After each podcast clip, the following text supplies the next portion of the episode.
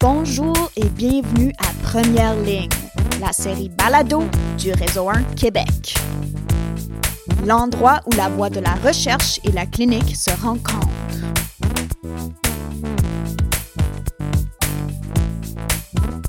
Je suis votre animatrice, Dr. Emma Glazer, clinicienne, chercheur et parfois aussi patiente. Bonjour et bienvenue à ce deuxième épisode sur la COVID longue. Je suis encore très, très, très excitée d'avoir Simon Descaries et Anne Berrer avec moi. Allô Simon? Bonjour. Allô Anne? Allô? On a des questions qui restent après notre premier épisode, fait qu'on va se lancer direct dedans. Pouvez-vous nous dire combien de monde vont avoir la COVID longue? Donc, c'est un, un chiffre qui est difficile. Donc, il faut le voir en deux parties. La première partie, c'est combien de gens l'ont eu ou l'ont encore aujourd'hui. Donc, des, euh, anciennes vagues. Et là, je vais parler avant Omicron. Donc, dans le premier épisode, on a, on a parlé du chiffre plancher qui était à 10% Donc, on parle de 10% des gens des premières vagues qui soit ont eu la COVID longue et ont fini par récupérer, ou ceux qui ont encore des, symptômes persistants. On parle ici de, de, de, quelques dizaines de milliers de personnes. Je pense que ça va être important dans la prévalence d'expliquer aussi qu'il y a un spectre très large de symptômes qui persistent. Certains vont être incommodants au quotidien, puis peut-être même pas reconnus comme des conséquences de la COVID, alors que d'autres, oui, vont être complètement invalides. Donc, on a des gens qui ont moins d'impact dans leur vie que les autres, donc il faut prendre ça en considération. On n'a pas exactement les chiffres, à savoir c'est quoi le pourcentage exact qui sont sévèrement atteints, qui ont besoin d'un continuum de service complet. On sait qu'ils existent, on sait qu'ils sont là qu'ils sont là. Ceux qui, nous écoutent, on, vous entend et on va trouver le moyen de se rendre, de se rendre jusqu'à vous. Donc, on n'a pas ce chiffre-là, mais il y a un certain pourcentage des 10% qui vont avoir des impacts euh, de très longue durée. Maintenant, la question de l'incidence. Donc, l'incidence, c'est à partir d'aujourd'hui, disons à partir de la vague Omicron et les subséquentes, combien on va avoir de nouveaux cas de COVID long. Encore là, il est trop tôt pour avoir un chiffre exact. Mais le, le contexte de l'incidence est tout à fait différent du contexte de la prévalence. Parce que le contexte de l'incidence, maintenant, il doit prendre en considération que, par exemple, les nouveaux variants comme Omicron ont un profil de symptômes qui est différent à l'échelle individuelle. Et on a maintenant, depuis les quatre dernières semaines, des données probantes qui sont encore en révision par les pairs, mais toutes les données probantes qui sont sorties des quatre dernières semaines vont tous dans le même sens. C'est qu'avec une vaccination, double dose ou triple dose sur du delta, donc ça c'est les chiffres qu'on a, on a une protection de développer la COVID longue si on a l'infection. Et si on a quand même la COVID longue, même avec la vaccination, la, la, probabilité d'avoir des symptômes qui persistent après 12 semaines, elle est diminuée.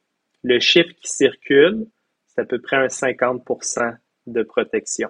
Donc, d'un point de vue du système, sachant ces éléments-là, on s'attend à une incidence à partir de maintenant qui est plus faible que les premières vagues, mais étant donné qu'il n'y a aucun scénario actuellement des grands organismes épidémiologiques qui parlent d'une disparition de ce virus, on a un virus qui peut se transformer en COVID longue. Donc, on sait qu'à partir d'aujourd'hui, on va avoir des nouveaux cas de COVID longue annuellement pour les prochaines années, voire les prochaines décennies. Donc, il faut le réfléchir et le traiter de la sorte.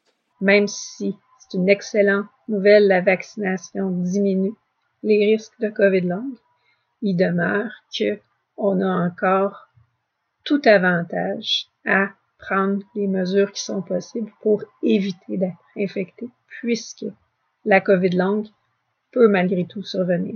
Une autre chose que je voulais clarifier, c'est on, on a parlé beaucoup de EM, on a parlé d'encéphalite myalgique.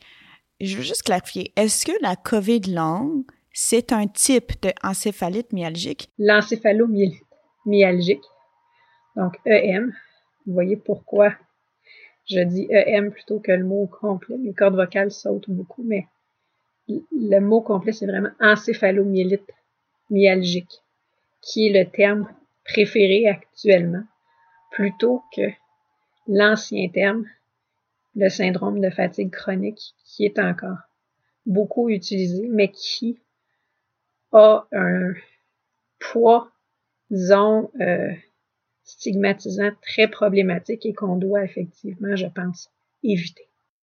La donnée probante nous dit que au niveau de la symptomatologie, on a environ 50% des cas de COVID longue plus de trois mois qui ont un profil symptomatologique qui est extrêmement collé sur les critères diagnostiques cliniques de l'EM. Maintenant, est-ce que c'est exactement le même mécanisme biologique, physiologique. Ça, on ne le sait pas encore. Donc, on a plusieurs années de données probantes sur la physiopathologie de l'encéphalomyélite myalgique. Ce qu'on voit à l'échelle internationale, c'est un rattrapage au niveau de la COVID longue. On voit dans les études de physiopathologie que certains mécanismes qui semblent être identiques par rapport à la neuromodulation, la vascularisation, la réponse à la, la réponse euh, inadéquate à la physiologie de l'exercice, étant donné qu'il y a un croisement sur la symptomatologie, c'est bien entendu que l'un et l'autre vont s'inspirer au niveau des guides de pratique clinique euh, et on va en reparler un petit peu plus en détail, là, mais dans les protocoles usuels, au moins les trois premiers mois d'une prise en charge de la COVID longue est littéralement collé sur les guides de pratique clinique mis à jour récemment pour l'encéphalomyélite myalgique. OK, j'aimerais qu'on parle d'investigation. C'est quoi les investigations à faire lorsqu'on a un patient avec un COVID long devant nous? Si on regarde du côté du bilan, une fois qu'on a fait notre histoire clinique et notre examen physique, c'est clair que d'entrée de jeu, tout ce qui nous oriente vers des pathologies fréquentes et connues, euh, on peut faire d'emblée le bilan, que ce soit du côté de la thyroïde, d'une formule sanguine pour éliminer une anémie, un diabète. C'est des choses qui se font assez rapidement et facilement. Pour la suite des choses, c'est certain que si on regarde l'outil de l'INES, on n'a pas de précipitation s'il n'y a pas de signes inquiétants ou de, symptômes d'alarme qu'il faut investiguer de manière urgente, à se précipiter dans les trois premiers mois à faire une batterie de tests. Il faut vraiment y aller en fonction de la clinique, puisqu'on n'a pas encore, avec le peu de recul malheureusement, de très claire d'un bilan disons, absolument nécessaire pour tous les patients. Donc, continue à aller vers les éléments cliniques. Dans l'outil de l'INES, il y a aussi un bilan rhumatologique assez extensif qui est proposé, qui peut être pertinent si, à l'histoire et à l'examen physique, on a des signes d'appel d'éléments auto-immuns qui peuvent effectivement faire partie, en fait, qui font partie des hypothèses avec la COVID longue, mais c'est pas non plus quelque chose qui doit être fait d'emblée chez tous les patients. Il faut vraiment se coller à la clinique dans l'état actuel des choses. Encore aujourd'hui, en fait, il y a très peu de données probantes pour expliquer chacun des, bilans qui est proposé ici. même si c'est une maladie complexe, multisystémique, il faut euh, réfléchir à la question de, l'utilisation des tests dans un cadre de, de, choisir avec soin. Je donne deux exemples concrets de cette réflexion-là euh, qui est apportée aussi là, dans l'outil de. La première chose, c'est est-ce que, par exemple, on devrait demander une radiographie pulmonaire à tous les patients? À l'heure actuelle, dans aucun guide de pratique, on va systématiquement proposer la radiographie pulmonaire chez ces patients-là en l'absence euh, d'une raison ou d'une symptomatologie clinique. Et ce, même si le patient a été hospitalisé. L'autre exemple, c'est par rapport aux troubles cardiovasculaires. Vous avez vu depuis le dernier euh, balado qu'on a enregistré, il y a une grosse étude qui a été publiée dans Nature Medicine sur le risque de développer euh, différentes pathologies cardiovasculaires au cours de l'année subséquente. Et donc, ce genre d'étude amène la réflexion, est-ce que je devrais utiliser des tests cardiovasculaires chez tous mes patients pour dépister ces problèmes-là? Même si ce risque existe, la prévalence dans un échantillon de population de COVID long est quand même faible. Donc, étant donné la difficulté d'accès, le coût de ces tests-là, il n'est pas proposé de systématiquement donner des tests cardiovasculaires, par exemple des échographies ou même des, IRM, en l'absence d'une symptomatologie qui nous indiquerait de faire ces tests-là. Donc ici, mon message global, c'est que c'est une pathologie qu'on doit regarder longitudinale. Donc on ne cherche pas nécessairement ici à trouver le package de tests qu'on devrait faire au début pour tout le monde, mais plutôt d'observer l'évolution de la symptomatologie et prendre des décisions de tests à ce moment-là, là, selon, l'évolution du patient. Donc, en gros, on doit rester un clinicien. Fait que si on a un patient de, devant nous comme Anne, qui a des PEM, qui a une dyspnée, qui a des symptômes cardiovasculaires, ben oui, on va pousser, on va faire des tropos, des pro-BNP, des échocardiaques, exemple. Mais si on a un patient devant nous qui a aucune dyspnée, mais qui a des PEM, des brain fog, ben on va peut-être faire un bilan un petit peu moins extensif avec un TSH, un FSC, une hémoglobine glyquée, puis on va s'arrêter là si on n'a rien d'autre qui allume cliniquement. C'est exact. Effectivement, je pense que tu l'as dit, on reste des cliniciens.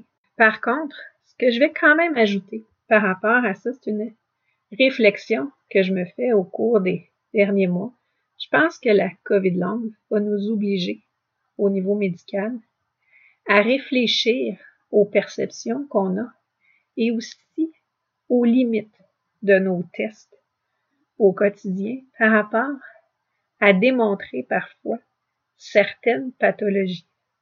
Par exemple, on parlait tout à l'heure d'évaluation cardiovasculaire on regarde, si on regarde dans les études, beaucoup de patients qui sont très dyspnéiques en COVID long vont malgré tout avoir des tests de fonction respiratoire complètement normaux ou à peu près normaux, vont avoir, si la radiographie a été faite, une radiographie normale, donc une évaluation pulmonaire qui ne démontre pas de pathologie. Par ailleurs, du côté cardiaque, on peut aussi avoir échographie, électro, bilan sanguin, parlait de tropo, BNP, etc., qui sont normaux. Malgré tout, peut avoir une symptomatologie, effectivement, qui persiste et qui est invalidante et qu'on ne réussit pas à la démontrer. On voit, avec les études qui sortent de plus en plus, dans les hypothèses de microcaillots, de troubles de perfusion que nos tests classiques ne mettent peut-être justement pas en évidence la pathologie qui est derrière ce qui se passe avec la COVID long. Donc, justement, du point de vue clinique, il est important de se dire que ce n'est parce que tous les tests qu'on fait de manière usuelle reviennent avec des résultats normaux, qu'il n'y a pas quelque chose qu'on n'est tout simplement pas capable de mettre en évidence ce qui se passe. Et ça, je pense que ça va être important d'avoir cette réflexion-là comme médecin et de penser peut-être dans le passé aussi justement dans d'autres situations où on est peut-être passé à côté de quelque chose, simplement parce qu'on n'avait pas encore les moyens de les mettre en évidence le corps humain est complexe et les outils de base qu'on a ne sont pas toujours adéquats pour cartographier la physiopathologie peut-être inconnue. Puis ça, se peut que ça évolue très vite. Hein. Puis là, volontairement, je pas rentré dans ces détails-là parce que selon, selon notre analyse, c'est pas encore prêt, mais vous avez un papier qui est sorti il y a quelques semaines qui, avait qui a démontré une prédiction possible d'une signature d'anticorps qui serait possible de prendre par bilan sanguin. On pourrait avoir des nouveaux outils, pas juste pour la COVID longue, mais pour d'autres maladies que nos yeux scientifiques voient mal, euh, qui se développent là, dans les prochaines années. Je vais reprendre un cas. On a le patient qu'on avait devant nous qui avait fait la COVID aiguë, on a confirmé, on l'a rencontré peut-être en deux séances, on avait fait un examen physique complet, on a parlé de PEM, on a lancé le bilan selon la symptomatologie. Cette personne-là revient dans notre bureau puis on aimerait débuter un traitement. Qu'est-ce qu'on peut offrir? là, la première chose qu'il faut être très honnête avec les auditeurs, il n'y a pas de traitement actuellement qui guérit la COVID longue. Ça n'existe pas. Il y a quelques hypothèses, théories de certains médicaments qu'on pourra reparler qui vont peut-être être sous investigation dans des essais cliniques randomisés à large échelle, mais il n'existe pas de médication actuelle, il n'existe pas de protocole pharmacologique standardisé pour guérir la COVID longue. Ça, c'est la première chose. Donc, dans l'échelle de traitement, la première chose qui est proposée dans, par exemple, dans le guide de l'INES, c'est l'éducation. Ça semble banal, mais il faut prendre le temps de le faire. C'est l'éducation sur qu'est-ce que c'est la COVID longue, la validation de ce que le patient vit. C'est l'éducation sur qu'est-ce qu'on connaît du pronostic. Ça, c'est super important pour rassurer les personnes qu'on est dans un processus de prise en charge c'est super important de, les éduquer aussi sur ce qu'on sait que oui, ça peut prendre du temps. Parce que quand on dit que ça peut prendre du temps, ça aide les gens à avoir un peu plus de, un peu plus de prédictibilité pour organiser leur vie en conséquence de ça, organiser leur emploi du temps, leur retour au travail, leur retour scolaire. Donc, l'éducation sur ce qu'on connaît est vraiment critique pour supporter les patients. L'autre chose qui est liée au niveau 2 dans l'éducation, c'est que vous ne pouvez pas accélérer la récupération de la COVID longue. Ça n'existe pas. Vous avez lu quelque chose qui dit Ah oui, on ça je suis désolé, il n'y a pas de données probantes sur ça. On sait qu'on ne peut pas accélérer la récupération de la COVID longue. Ce qui nous amène au deuxième élément, ce qu'on enseigne c'est pour tous les patients qui commencent le processus de, récupération de la COVID longue, c'est les stratégies de pacing. Et là, je vais utiliser le mot pacing parce que ça fait un an qu'on réfléchit sur la traduction française, puis je suis pas encore convaincu, donc je vais utiliser en toute impunité un anglicisme. Voilà, c'est le pacing. Le pacing, je vais vous l'expliquer brièvement, mais en fait, en réalité, c'est beaucoup plus complexe que ce qu'on peut l'expliquer. Le pacing, c'est une technique, donc dans le fond, qui enseigne aux patients à bien monitorer leurs activités de la vie quotidienne pour ne jamais atteindre le seuil qui va déclencher une rechute de la fatigue ou une rechute du malaise post-effort. OK? Donc, c'est ça en une phrase le pacing, mais c'est beaucoup plus complexe que ça. À l'heure actuelle, ce qu'on sait des recherches qui ont été faites au Québec sur cet aspect-là, on sait que intégrer les techniques du pacing, même avec des professionnels qui ont un minimum de formation pour enseigner ces techniques-là, c'est extrêmement difficile pour les patients. Ça ne se fait pas en quelques jours, ça ne se fait pas en quelques semaines. C'est, c'est, et au départ, on espérait que les gens puissent utiliser l'autogestion et le pacing rapidement. Ce n'est pas ce que nos études cliniques euh, en Montérégie ont démontré, démontré qu'ils avaient besoin d'un support professionnel de plusieurs mois graduellement pour intégrer ces techniques-là. Il y a une phase d'essai-erreur aussi pour les patients qui, qui, est très inconfortable, très douloureuse parce qu'on essaie de trouver le bon dosage euh, pour ne pas atteindre le seuil de déclencheur. Anne, euh, je pense que tout le monde entend que tu vas mieux aujourd'hui que la dernière fois qu'on a enregistré. Est-ce que tu as utilisé des techniques de pacing? Oui, effectivement. Je suis quand même beaucoup mieux que la dernière fois. Je suis presque actuellement revenu à mon état de base actuel. La dernière fois, j'avais eu un autre épisode de PEM. C'est pas facile à prendre le pacing. On a beau vouloir planifier, connaître à peu près le seuil qui risque de déclencher les peines. On n'est jamais à l'abri d'un imprévu. Donc, c'est ce qui m'est arrivé peu avant notre dernière rencontre. Depuis ce temps-là, j'ai fait très peu de choses. Chaque jour, j'ai dû décider quelle était la petite chose que je vais faire aujourd'hui, puis le reste du temps, me forcer littéralement à garder les yeux fermés, allongés, et à morceler tout ce que je fais par petits morceaux. D'une part, pour récupérer de ce PEM-là, pour revenir à mon état de base, mais aussi pour éviter que ça se détériore. Par exemple, après notre enregistrement, j'ai été presque 24 heures à pas pouvoir presque lire, à pas pouvoir presque me lever, parce que ça ne fonctionnait juste pas.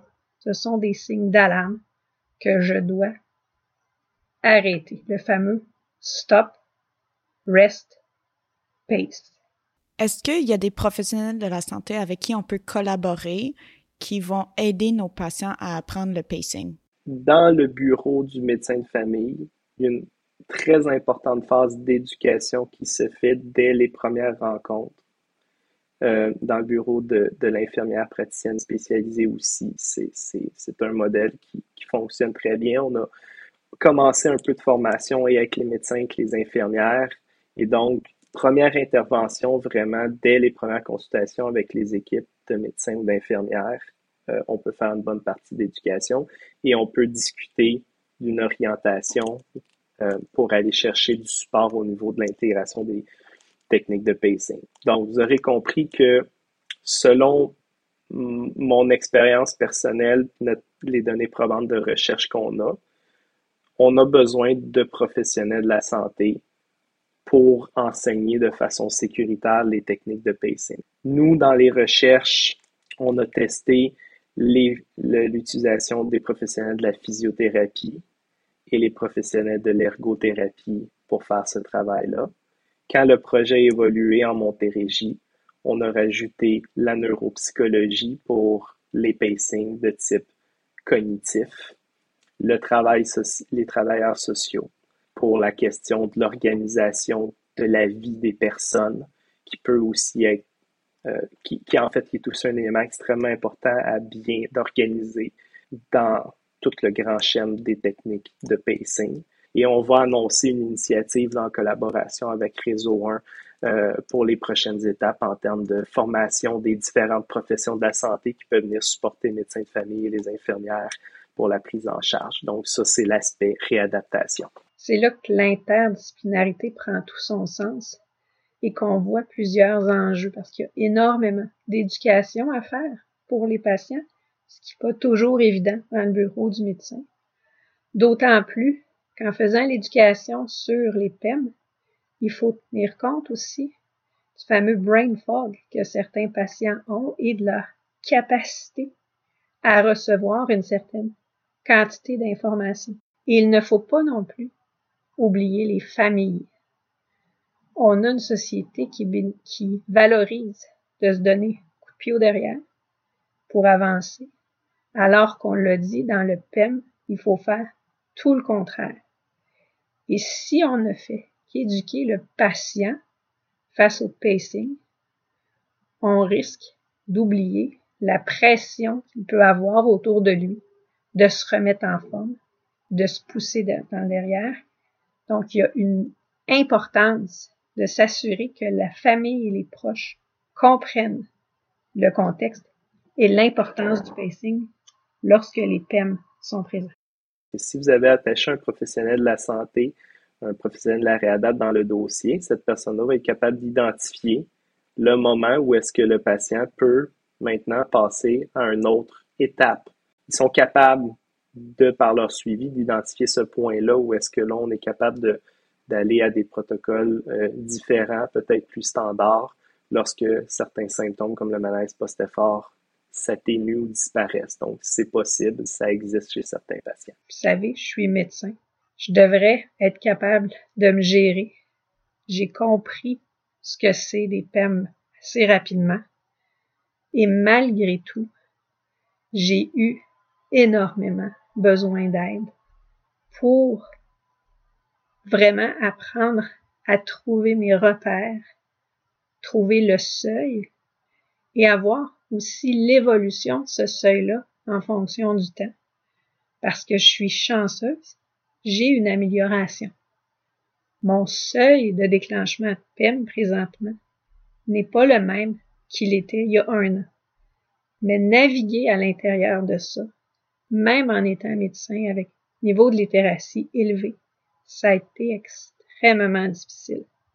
Donc, imaginez quelqu'un pour qui la santé, c'est pas son domaine, c'est des choses, des notions qui sont très abstraites. Comment cet apprentissage-là peut être complexe? Donc, c'est là qu'on voit à quel point c'est nécessaire d'être bien entouré et d'avoir du support.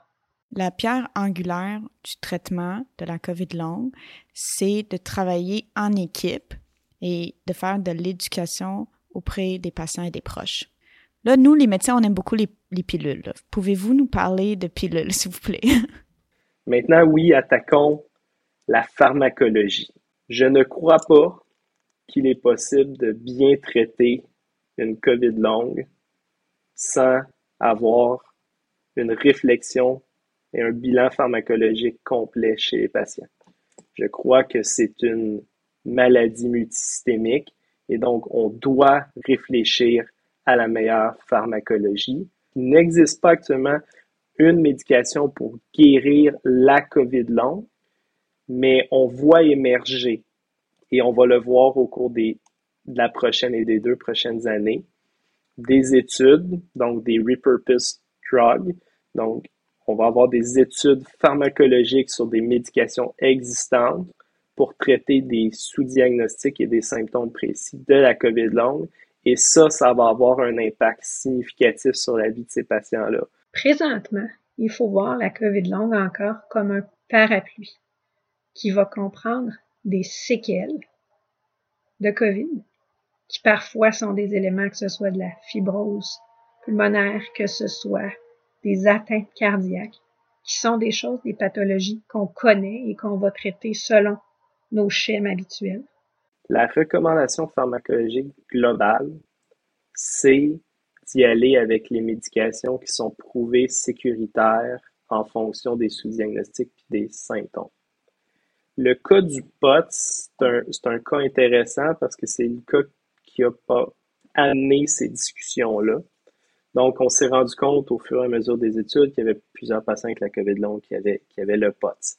Le POTS, en tant que quantité clinique simple, euh, il y a de la pharmacologie qui existe. Donc, on va proposer, par exemple, un bêta-bloqueur ou l'ivabradine. Là, c'est intéressant parce que l'ivabradine, en fait, c'est pas un médicament, c'est un médicament très spécialisé qui est pas nécessairement accessible au Canada en première ligne. Ça, c'est une des premières affaires qu'on s'est rendu compte quand cette connaissance-là est arrivée. Mais donc, c'est un exemple concret euh, d'une pharmacologie qui existe. Donc là, dans le fond, on applique la recommandation générale qui est de regarder pour les sous-diagnostics existants, c'est quoi les pharmacologies qui sont évaluées comme sécuritaires. Je vous ai donné deux exemples dans le POTS, mais il faut, il faut, il faut regarder plus en détail pour, pour, pour le dosage, mais cette même logique-là s'applique pour les différents sous-diagnostics. Ce que je vais vous proposer, étant donné que la, pharmacologie n'est pas mon champ, mais il y a un document qui existe donc euh, qu'on a mis comme en lien dans le dans le premier balado. Je pense qu'on pourra le remettre dans le deuxième. Mais euh, la coalition américaine pour l'encéphalomyélite myalgique a fait un document qui propose les pharmacologies de base pour chacun des sous-diagnostics de l'EM. À l'heure actuelle, selon moi, c'est le meilleur cadre qu'un médecin de famille peut utiliser. Donc, si on regarde du côté, effectivement, donc des différents tableaux diagnostiques qu'on peut avoir qui vont accompagner l'aspect post-viral, il y a le POTS. C'est sûr qu'on reste avec les mesures non pharmacologiques, que ce soit l'apport hydrosodé, en tenant compte évidemment de la pression à la base, les bas de compression et ces choses-là. Du côté de la pharmacologie, on n'est pas malheureusement très familier en première ligne avec le POTS. Mais c'est sûr qu'on regarde beaucoup du côté bêta-bloqueur, midodrine, ivabradine, qui est quelque chose qu'on connaît beaucoup moins.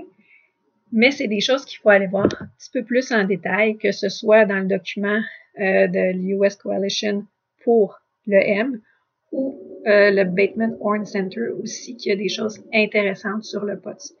Mais ça vaut la peine, si on est familier comme clinicien de première ligne, d'en discuter soit avec un cardiologue ou un neurologue qui a un intérêt sur le sujet avant de se lancer dans des médications avec lesquelles on est moins habitué. Lorsque on peut démontrer la présence d'une inflammation cardiaque, ce qui semble être intéressant actuellement, entre autres dans le projet de recherche de Dr. Ewan Okuzum, c'est l'utilisation de la colchicine, qui est un traitement connu longtemps pour les myocardites. Donc, c'est quelque chose qui peut être utilisé, mais on reste avec l'enjeu de trouver effectivement cette inflammation-là cardiaque persistante. La douleur est un symptôme qui peut être très incapacitant au quotidien et qui est assez fréquent, souvent sous forme de douleur neuropathique, qui pour l'instant est traité de la même façon qu'on est habitué de voir, que ce soit avec du prégabalin, avec parfois des antidépresseurs tricycliques qui peuvent aussi aider quand il y a des troubles de sommeil. Donc, c'est des catégories de médications qu'on va voir régulièrement, en plus des différentes approches non pharmacologiques de la douleur. Une chose à garder en tête dans tous les traitements qu'on va faire qui peuvent améliorer des symptômes, c'est de rester attentif si l'amélioration de certains symptômes va avoir un impact sur les seuils de déclenchement de peine. Donc, on doit rester attentif à ce que le patient soit conscient que ça peut changer ses repères pour évoluer là-dedans et apprendre à continuer à éviter les peines. En résumé, pour les traitements, on va vous partager un document sur le site web. En gros, ce qu'il faut retenir, c'est qu'on fait du traitement des symptômes avec les molécules qu'on connaît pour traiter les symptômes différents. Que ce soit de l'insomnie, on va retourner dans les molécules qu'on utilise pour de l'insomnie. Que ce soit de la dysfonction cognitive, on va regarder quelques molécules qu'on a dans la dysfonction cognitive. Que ce soit euh, des symptômes euh, de douleur neuropathique, on va utiliser les molécules qu'on est habitué en première ligne d'utiliser. Et pour tous ces symptômes-là, on va aussi instaurer toutes nos mesures non pharmacologiques qu'on est habitué de faire. Donc, vous pouvez vous y référer à ce document-là et euh, sachez que des choses plus poussées comme la colchicine ou d'autres molécules comme ça, ben ça dépend de c'est quoi le symptôme sous-jacent puis si on est capable de poser des diagnostics. L'autre question, donc là on a regardé l'aspect éducationnel, l'aspect euh, réadaptation, l'aspect pharmacologique avec les, les, les, grandes lignes directrices et les limitations actuelles. Et donc là, on réfléchit aussi sur les mécanismes de référençage. Donc, vous aurez compris que même logique que pour les tests diagnostiques, malgré que c'est une maladie multisystémique, euh, on, ne peut pas obtenir des références avec tous les médecins spécialistes possibles. Euh, ça n'existe pas. Euh, il, y a des, il y a des cadres conceptuels qui proposaient ça au début pour la COVID longue. C'est pas implantable dans aucun système là, actuel. Donc, le point ici est que il est possible, tant pour l'accès à certains tests plus spécialisés qu'une pharmacologie plus spécialisée, vous ayez besoin de faire une, un, un référençage en médecine spécialisée. Maintenant, c'est la même logique que ce qu'on parle depuis le début. Ça va se faire en fonction d'évaluation clinique des systèmes qui vont vous orienter vers les, bonnes trajectoires de soins. Donc, il n'y a pas, euh, à, l'heure actuelle, il n'y a pas de proposition que tous les patients devraient voir certains spécialistes. C'est vraiment en fonction d'évaluation clinique qui est faite à partir de, la première ligne. Et même chose, en fait, du point de vue du référençage en réadaptation, ça dépend des impacts fonctionnels. C'est ça qui va vous orienter à identifier le bon professionnel là, pour aider votre patient. Et on pourra faire une petite ouverture sur certaines limitations parce que là, vous comprenez où est-ce qu'on s'en va avec ça. Euh, ce n'est pas nécessairement facile à partir de la première ligne là, de réussir à faire cette attache et cette coordination-là. On parle ici de interdisciplinarité, travail en équipe, éducation auprès de nos patients. J'ai l'impression que la COVID longue nous montre qu'on a un système de santé qui ne fonctionne pas pour nos patients les physiothérapeutes, c'est pas couvert par le régime d'assurance publique. Les physiothérapeutes, les ergothérapeutes, euh, le service social, la psychologie, name effectivement, on a malheureusement un grand déficit d'interdisciplinarité qui a pelleté énormément de choses dans la cour du médecin de famille qui ne peut effectivement pas fournir. Donc, il y a beaucoup d'enjeux de ce côté-là. À ma connaissance, ces discussions-là étaient, étaient dès le début. Par exemple, si on, si on regarde ça de façon globale dans un outil comme celui de l'INES, on propose à la première ligne de faire d'aller chercher des services de réadaptation, d'aller chercher des services de, de, soutien euh, en santé mentale euh, pour les patients qui sont, qui, sont, qui sont atteints, qui vivent des situations difficiles dans leur vie. Mais on sait historiquement que c'est les, deux services qui sont les plus prévalents dans, en termes de consultation de première ligne, mais on sait aussi que c'est les services qui sont le moins accessibles, qui sont le plus privatisés historiquement pour toutes les autres pathologies. Donc, à l'heure actuelle, on est obligé de conclure à la chose suivante. La COVID longue est en fait que la pointe de l'iceberg. C'est en fait que le reflet d'une difficulté d'accès à des soins et services, des services de réadaptation, des services communautaires pour supporter le travail des soins primaires. Donc, quand on travaille sur la COVID longue, en fait, on est en train de travailler une réingénierie de la, des soins primaires puis du système de santé pour aider pas juste la COVID longue, mais toutes les autres maladies, la douleur chronique, la maladie de Lyme, l'encéphalomyélite myalgique, la fibromyalgie, toutes ces maladies-là existent depuis des décennies et depuis des décennies, l'organisation des systèmes n'est pas développée pour venir en aide aux soins primaires.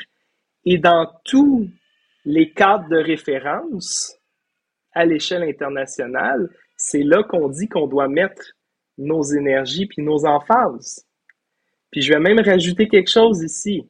Donc, si on regarde les Nations unies en collaboration avec les instituts de recherche en santé du Canada, on parle de très grosses organisations. Ils ont proposé dès l'année dernière un, un plan de travail pour un système de santé plus équitable, plus durable, et on voit exactement les principes dont un investissement en soins primaires et en réadaptation pour supporter les personnes les plus vulnérables. C'est ça, en fait, le, le, grand chantier qu'on s'attaque ici. On veut un système de santé public fort pour aider ces milliers de patients atteints de la COVID longue puis de toutes ces autres maladies auxquelles on veut collaborer en première ligne. Effectivement, on voit qu'on n'est malheureusement pas équipé dans le réseau actuel pour tout ce qui est plus complexe qui touche plus qu'un système à la fois et on frappe un mur, mais il va falloir passer au travers de ce mur-là puis se rebâtir. On va s'attaquer à Réseau 1 et avec euh, mon axe de recherche au, réseau COVID pandémie, on va s'attaquer à la restructuration des soins primaires, de la réadaptation pour les pathologies des personnes euh, en situation de vulnérabilité. Et donc, dans les prochains mois, là, vous allez être euh, mis au courant et mis à contribution là, de ces initiatives-là, qui sont des initiatives multi-années. Donc, ne perdez pas espoir, même euh, quand au niveau euh, journalistique, on va arrêter de parler de la pandémie. nous, on va continuer à travailler sur ces aspects-là pour être certain que les patients et les professionnels de la santé continuent à être supportés dans les prochaines années. Donc, merci énormément, Anne et Simon, et au plaisir de rebâtir un système de santé fort, collaborant et apprenant avec vous. À la prochaine. Merci. Merci beaucoup. Je suis mieux de me remettre si je veux y collaborer. Merci d'avoir été avec nous pour cet épisode de notre balado diffusion. Cette série est produite par moi-même, Emma Glazer, avec la musique de Lee Rosevere.